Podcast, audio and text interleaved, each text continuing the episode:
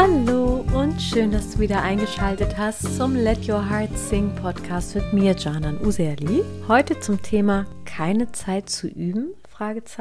Ja, es geht darum, warum es vielen so schwer fällt, Zeit zum Üben zu finden. Und dieses Thema schließt irgendwie auch an an die letzte Folge, wo es darum ging, ähm, wie schnell stimmliche Entwicklung geschieht. Und ein wichtiges Thema ist dazu natürlich auch die eigene Bereitschaft zum Üben. Aber die Frage ist, uns ist ja allen klar, dass das ein ganz wichtiger Punkt ist. Bloß, warum fällt es uns denn so schwer, dafür Zeit zu investieren? Und genau, ich finde dieses Thema sehr wichtig und da wollen wir halt heute mal schauen. Denn die Frage ist, hat man wirklich zu wenig Zeit oder fehlt vielleicht die Motivation oder auch die Fähigkeit, sich selber Zeit zu schenken, die nur der Stimme zu, äh, gehört. Oder vielleicht musst, musst du auch erstmal verstehen, welcher Übetyp du bist. All das besprechen wir heute. Also los geht's. Ich höre das ja wirklich oft, dass es sehr schwer war, Zeit zum Üben zu finden. Also meistens am Anfang der Gesangsstunde vom schlechten Wissen geplagt, wird es dann von meinen Schülerinnen gebeichtet. Und ich habe dafür auch vollstes Verständnis, denn es ist wirklich nicht einfach. Das sind einfach die meisten aufgrund der beruflichen und Verpflichtungen, Familienverantwortung und anderen Verpflichtungen einfach sehr stark beansprucht und eingespannt. Und ich kann sagen, seit meiner Unterrichtserfahrung, über zehnjährigen Unterrichtserfahrung, Erfahrung, dass Schülerinnen auch ohne tägliches Üben Fortschritte machen, selbst wenn sie in Anführungsstrichen nur bei mir in der Stunde üben, aber natürlich in einem erheblich langsameren Tempo als Schülerinnen, die zu Hause zusätzlich üben. Und ja, es kommt bei diesem Thema eben auch auf die Motivation an, also auf das eigene Ziel, denn man kann die Gesangsstunde ja auch vielerlei Arten für sich nutzen und da, das hängt auch davon ab, um was es einem geht. Also warum nimmt man den Gesangsunterricht oder welches Ziel steckt dahinter? Denn manchen Schülerinnen geht es in erster Linie gar nicht darum, sich schnell zu verbessern, sondern sie möchten vielleicht einfach vom Alltag entspannen. Das ist wie so eine Art Auszeit oder Ausgleich auch. Und sie wollen einfach die wohltönende Wirkung des Singens erfahren und in, ja, in dem Safe Space des Gesangsunterrichts sich einfach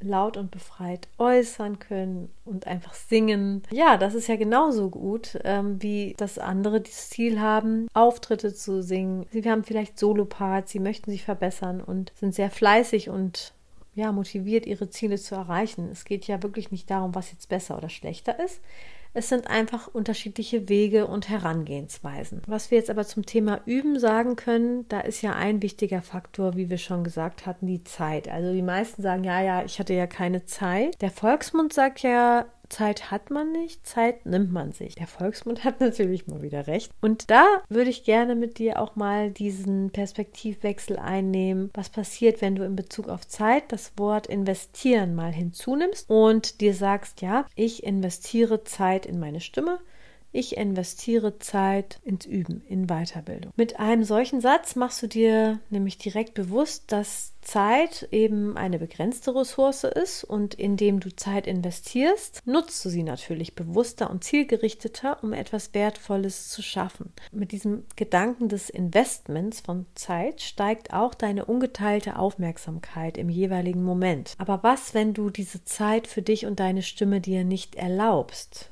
Weil zum Beispiel alle um dich herum ständig etwas von dir wollen, brauchen, fordern und wünschen, ja, dann wäre es vielleicht wichtig zu prüfen, ob du dich vielleicht noch mehr im Nein sagen üben kannst, denn wir kennen das alle, dass man dazu neigt, Ja zu sagen, obwohl man eigentlich ein Nein meint. Du brauchst also nicht nur ein Ziel, was dich zum Üben motiviert, sondern auch die Fähigkeit, dir die Zeit zum Üben eben einzuräumen, trotz des vollen Alltags und all der Verpflichtungen, die von außen auf dich einströmen und auch wirklich daran festzuhalten. Aber das natürlich nur, wenn du jetzt wirklich an deinem gesanglichen Fortkommen auch interessiert bist. Und falls du das bist, aber irgendwie trotzdem nicht aus dem Quark kommst, dann könnte das auch an fehlender Motivation liegen. Und dann wäre die Frage, wie kannst du deine Motivation steigern?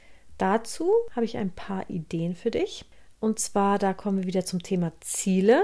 Das ist auch für die Motivation sehr wichtig, also dir ein klares Ziel zu setzen, dass du für dich definierst, was du erreichen möchtest.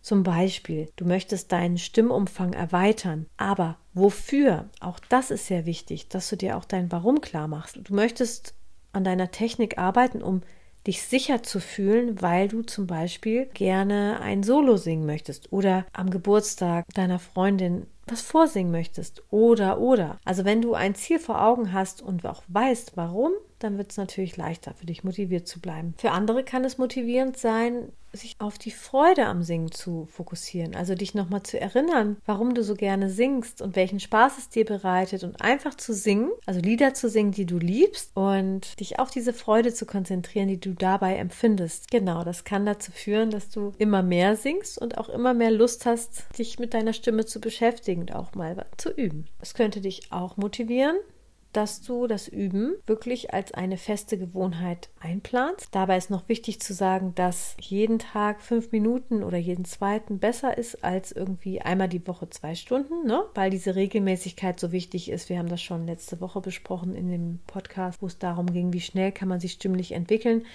ist es ganz klar wichtig, die Wiederholungen, ja, die Wiederholungen der neuen Gewohnheiten einzuüben, dass es irgendwann eine neue und unbewusste Gewohnheit wird. Was auch die Motivation steigern könnte, ist, dass du nach anderen Menschen suchst, die ebenfalls singen und ihr motiviert euch dann gegenseitig. Ihr könnt zum Beispiel gemeinsam üben, ähm, ihr könnt euch Feedback geben und euch gegenseitig unterstützen. Das kennt man ja auch aus dem Sport, dass das einfach sehr motivationsfördernd ist, zusammen Sport zu machen. Ja, könntest dich auch nach dem Erreichen bestimmter Ziele, also wenn du es zum Beispiel oder durchgesetzt hast zu üben und es geschafft hast oder was auch immer du dir gesetzt hast zu erreichen, ein Meilenstein oder ein kleines Zwischenziel, dass du dich dann belohnst.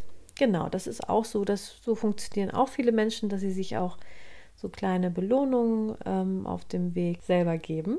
Und genau, was noch sein könnte, das kommt aber darauf an, das ist nicht für jeden was, dass man ja seine Gesangsübungen Stunden auch vielleicht aufnimmt und die Fortschritte zu verfolgen. Und wenn du eine Verbesserung eben dann auch hörst und sichtbar machen kannst, dann wird das natürlich deine Motivation stärken. Es kann auch deine Motivation stärken, nach Vorbildern zu suchen oder dir inspirierende Gesangsaufnahmen, Live-Auftritte deiner gesanglichen Vorbilder anzuhören. Also das kann dir wirklich sehr, dich sehr motivieren. Das sind so Tipps zum Steigern der Motivation, was einfach der wichtigste Faktor wahrscheinlich ist, ähm, dass man sich wirklich regelmäßig Zeit nimmt zum Üben. Aber dazu gehört eben auch diese Durchsetzungsfähigkeit, also diese Zeit auch unter allen Umständen auch beizubehalten, auch wenn wieder von außen irgendwelche Menschen an einen herantreten, die wieder was von dir wollen und so. Also das schon auch so als eine heilige Übezeit sich zu schenken und es ganz als ganz wertvoll anzuerkennen. So ein bisschen so, wie als würdest du dir auch Me-Time schenken. Wichtig ist bei diesem Thema, ja, zum Thema Üben, auch, welcher Übetyp du bist. Und dieses Thema habe ich schon mal in einer anderen Podcast-Folge behandelt. Ich habe nämlich schon zu diesem Thema eine Podcast-Folge mal aufgenommen. Das ist schon relativ lange her. Ähm, das war die Podcast-Folge 10. Da ging es darum, wie du deinen Schweinehund überwindest und zum Üben kommst. Also da sind ähnliche Themen in der Podcast-Folge und eben auch die Frage wird beantwortet, was für ein Übetyp bist du eigentlich? Weil es gibt vier verschiedene Übetypen und wenn du die Folge noch nicht kennst, dann hör sie dir unbedingt an. Dadurch wirst du so ein bisschen verstehen, wie du tickst und kannst das auch so ein bisschen anpassen. Genau, also das ist super spannend. Da gibt es so vier Grundverhaltenstypen und da wäre es super spannend zu wissen, welcher zu welchem du dazugehörst und wie sich das eben auf deine Überoutine auswirkt. Also zu diesem Thema kannst du dir gerne noch die Podcast-Folge 10 anhören. Das ist eine schöne Ergänzung und wiederholt auch ein paar Aspekte natürlich, aber führt auch vor allem nochmal diese Übetypen ein ja, ich hoffe, dass du etwas mitnehmen konntest aus dieser Folge. Und ich freue mich, wenn du wieder einschaltest beim nächsten Mal. Und danke dir jetzt erstmal fürs Zuhören und wünsche dir einen ganz schönen Tag oder Abend noch. Ja, bis bald. Alles Liebe. Let your heart sing, deine Janan.